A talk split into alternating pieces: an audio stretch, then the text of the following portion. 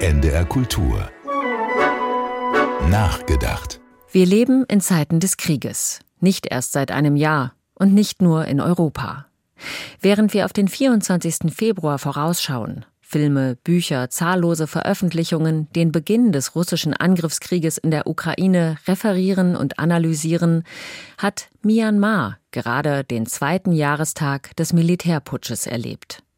Am 1. Februar 2021 hatte in dem südostasiatischen Land die Armee unter General Min Aung Hlaing die rechtmäßige Regierung unter Aung San Suu Kyi abgesetzt, die Friedensnobelpreisträgerin und andere Politiker ins Gefängnis gesperrt, Demonstrationen gegen den Putsch niedergeknüppelt und niedergeschossen, Kinder ermordet, Menschen bei lebendigem Leibe verbrannt, das Land ins Chaos gestürzt. Wer nicht fliehen kann, muss Gewalt, Mangel, Hunger aushalten. Die Wirtschaft ist am Boden, die medizinische Versorgung nicht vorhanden oder nur für Anhänger der Militärjunta zu haben. Doch das sind nicht viele.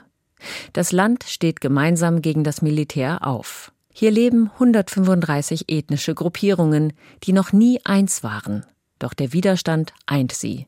Sie kämpfen im Dschungel und in den Städten, sie greifen zu Waffen aus dem Zweiten Weltkrieg, bauen selbst Bomben und Fronten, denn Hilfe von außen kommt nicht.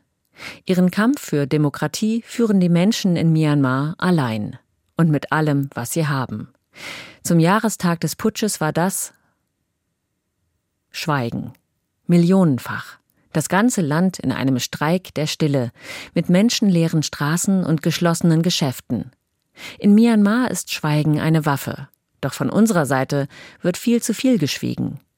Seit zehn Jahren machte das südostasiatische Land seine ersten Schritte in eine noch junge Demokratie. Dann riss ein größenwahnsinniger General die Macht in dem 50 Millionen Einwohnerstaat an sich, löste einen blutigen Bürgerkrieg aus. Und was tat der Rest der Welt?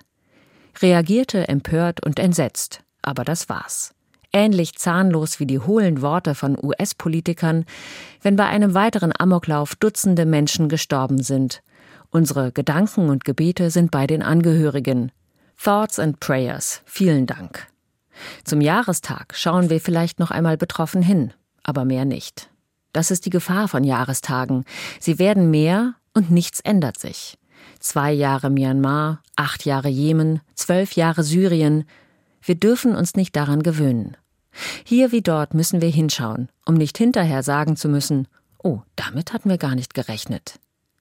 Denn spätestens die Konsequenzen gehen uns an. Wir spüren die Energiekrise, wir nehmen flüchtende Menschen auf, wir fordern Panzerlieferungen, damit die Ukraine die Demokratie verteidigen kann. Auch die Menschen in Myanmar kämpfen gemeinsam gegen eine grausame Junta für die Demokratie. Seit zwei Jahren. Sie kämpfen auch durch Schweigen.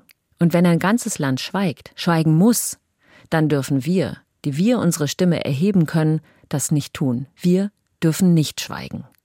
NDR Kultur